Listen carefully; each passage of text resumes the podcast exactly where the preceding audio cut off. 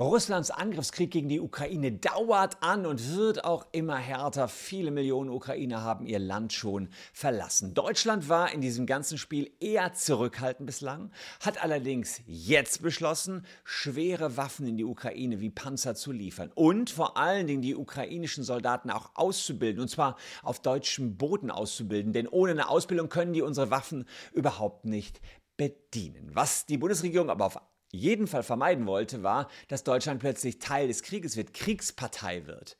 Da passt es unserer Regierung gar nicht so sehr in den Kram, dass ein Gutachten des wissenschaftlichen Dienstes genau das jetzt sagt.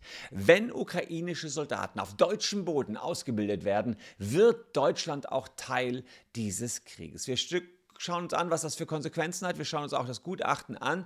Und ich sage euch jetzt schon, es lohnt sich bis zum Ende dran zu bleiben, denn dann kommt neben all dieser schweren Kost rund um den Ukraine-Krieg noch etwas Erfreuliches. Ich lese wie in jedem guten Marvel-Film quasi zum Ende nochmal was kommt. Kommt das bei mir auch. Ein Kapitel aus meinem brandneuen ähm, Buch Der Taschenanwalt. Kommt am 17. Mai, ist das perfekte Vatertagsgeschenk für 14,99 Euro. Und am Ende gibt es mehr dazu. Also bleibt dran.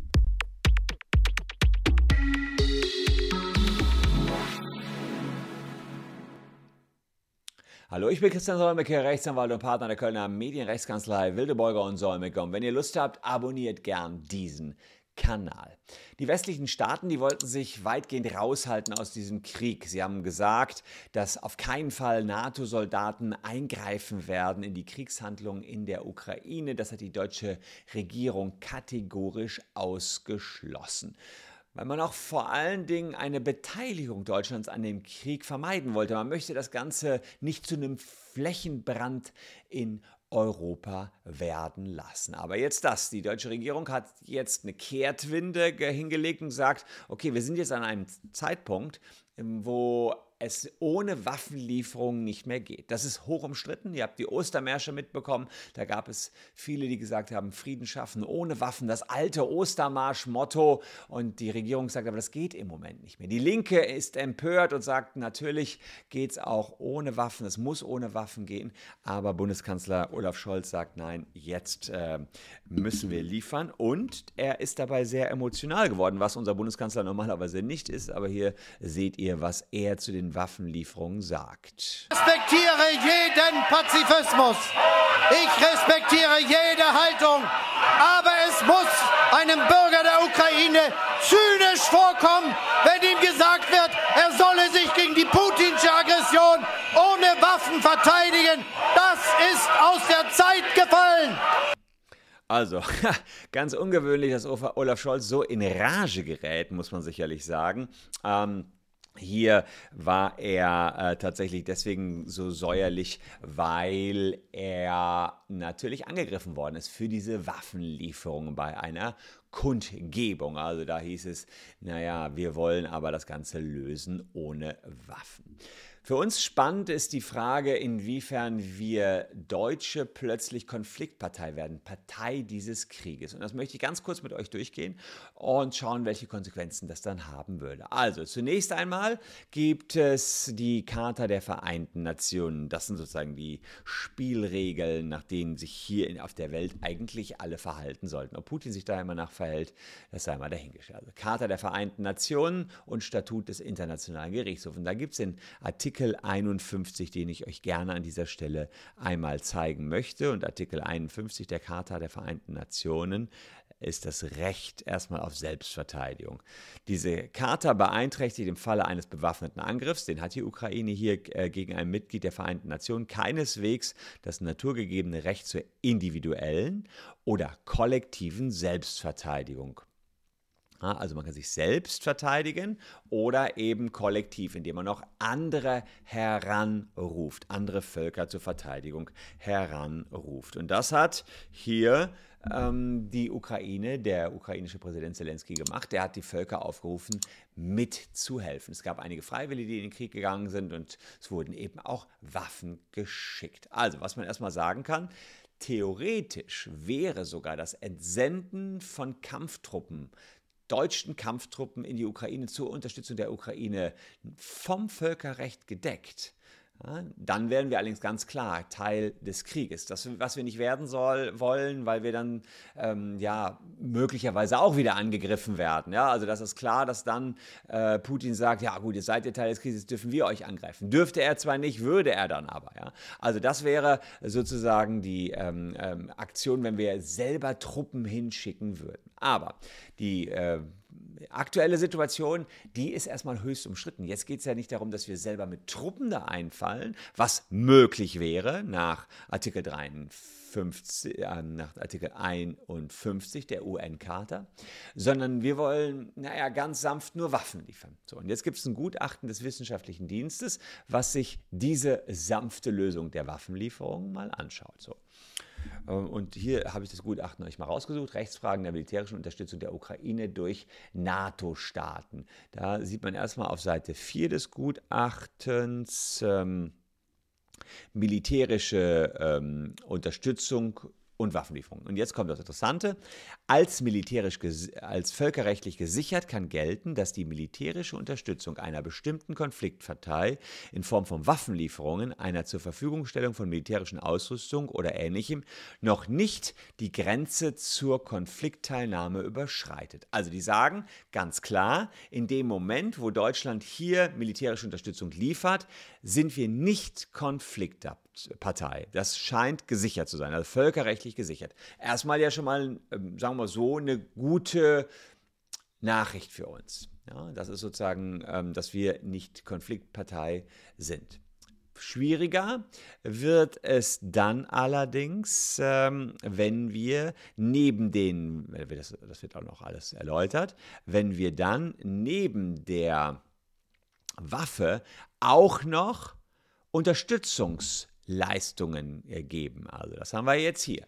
Wenn bei Unterstützungsleistungen auf der Grundlage von Non- Belligerency bleibt der Umfang von Waffenlieferungen, aber auch die Frage, ob es sich dabei um offensive oder defensive Waffen handelt, rechtlich unerheblich. Erst wenn neben der Belieferung mit Waffen auch die Einweisung der Konfliktpartei bzw. Ausbildung an solchen Waffen in Rede stünde, würde man den gesicherten Bereich der Nichtkriegsführung verlassen. Also, das ist Sprengstoff, muss man sagen. Das erkennt man vielleicht nicht so ganz, aber die sagen, in dem Moment, wo wir eine Ausbildung der Ukrainer, nämlich die Einweisung Einweisung der Konfliktpartei ist eben die, ähm, Kon also die Ukraine, die wir hier schulen.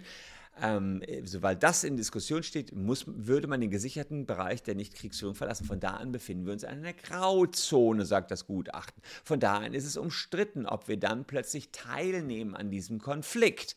Und das ist natürlich eine Nummer. Jetzt plötzlich sind wir dann Teil des Krieges, wenn wir die Ukrainer, so wie es aktuell der Plan ist, auf einer US-Militärbase, aber auf deutschem Boden an unseren Waffen schulen. Das Problem oder die Zwickmühle ist, ohne diese Schulung geht es nicht. Wenn die nicht wissen, wie man unsere Panzer fährt, dann können die die Panzer nicht fahren. Wenn die nicht wissen, wie man unseren ähm, Flugabwehrsystem schießt, können die die Dinge auch nicht bedienen. Also das ist sozusagen wichtig, dass wir das hier entsprechend auch durchführen, sonst nutzt die ganze Waffenlieferung nichts.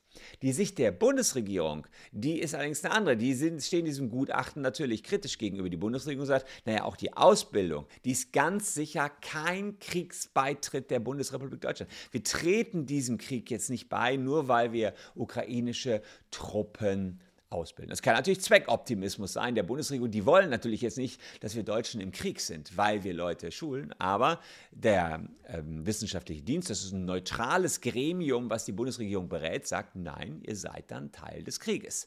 Oder zumindest verlasst ihr den gesicherten Bereich. Ja, dann kommt nachher äh, halt der Punkt, dass das eben eine Grauzone. Das sieht man hier schwieriger zu beurteilen. Bleiben die Grauzonen zwischen Nichtkriegsführung und Konfliktteilnahme?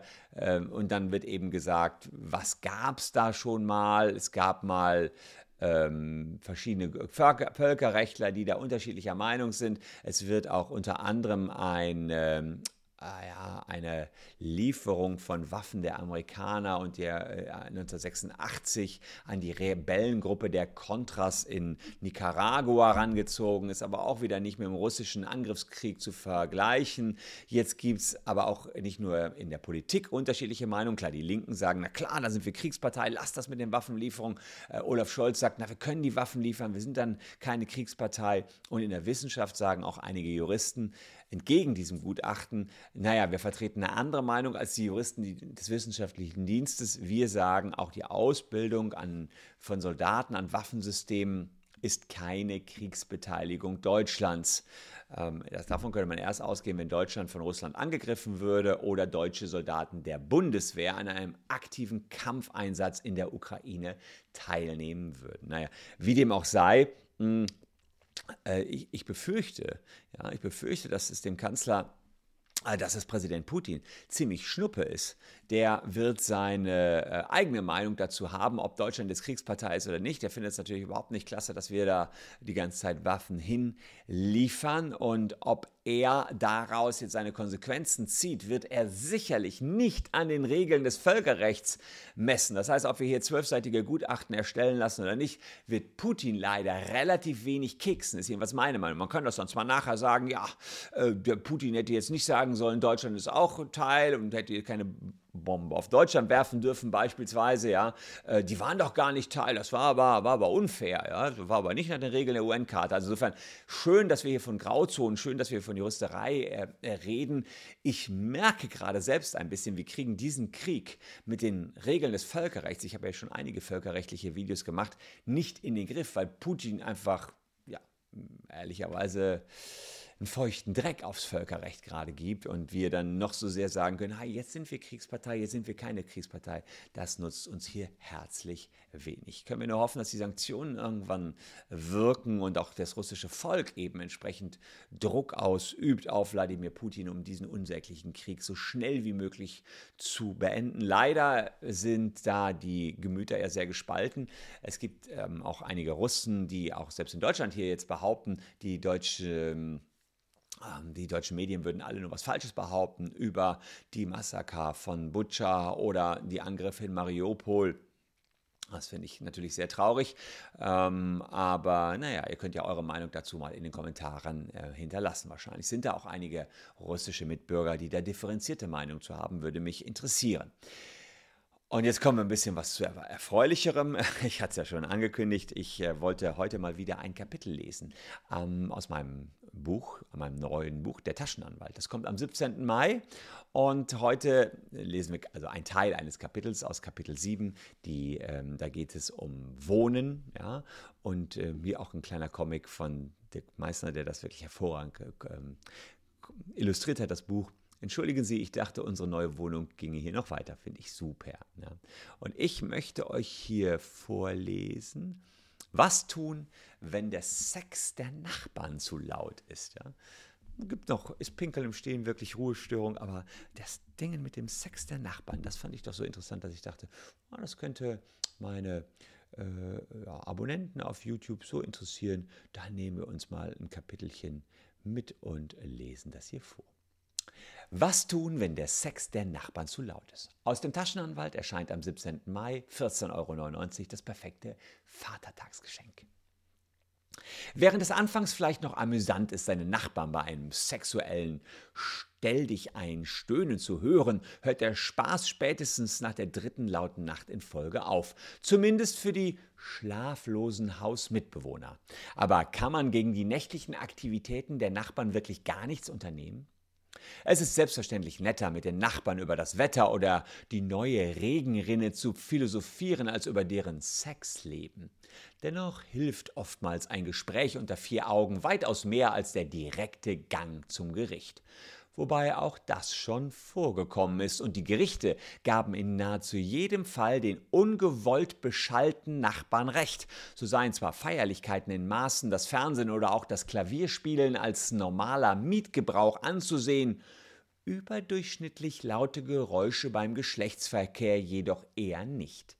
Dies insbesondere dann nicht, wenn Nachbarn davon aus dem Schlaf hochschrecken und sogar deren Gesundheit leide. Schließlich gelte grundsätzlich eine Nachtruhe von 22 bis 6 Uhr, auf die jeder Nachbar einen Anspruch habe. Wer nun denkt, dass eine Gerichtsverhandlung kaum peinlicher werden kann, irrt sich gewaltig. So hatte ein Münchner Gericht im Jahr 2014 einen Fall auf dem Tisch liegen, bei dem nachts aus einer Nachbarwohnung nicht nur Sexgeräusche ertönten, sondern auch das ohrenbetäubende Quietschen einer zuvor montierten Liebesschaukel. Nachdem etliche Abmahnungen erfolglos blieben, kündigte die Vermieterin ihren Mieter. Da er jedoch nicht auszog, verklagte sie ihn letztlich auf Räumung der Wohnung und bekam vor Gericht Recht. Was lernen wir daraus? Auch wenn die Gedanken während des Geschlechtsverkehrs in der Regel nicht bei den Nachbarn sind, sollte auf diese Rücksicht genommen werden.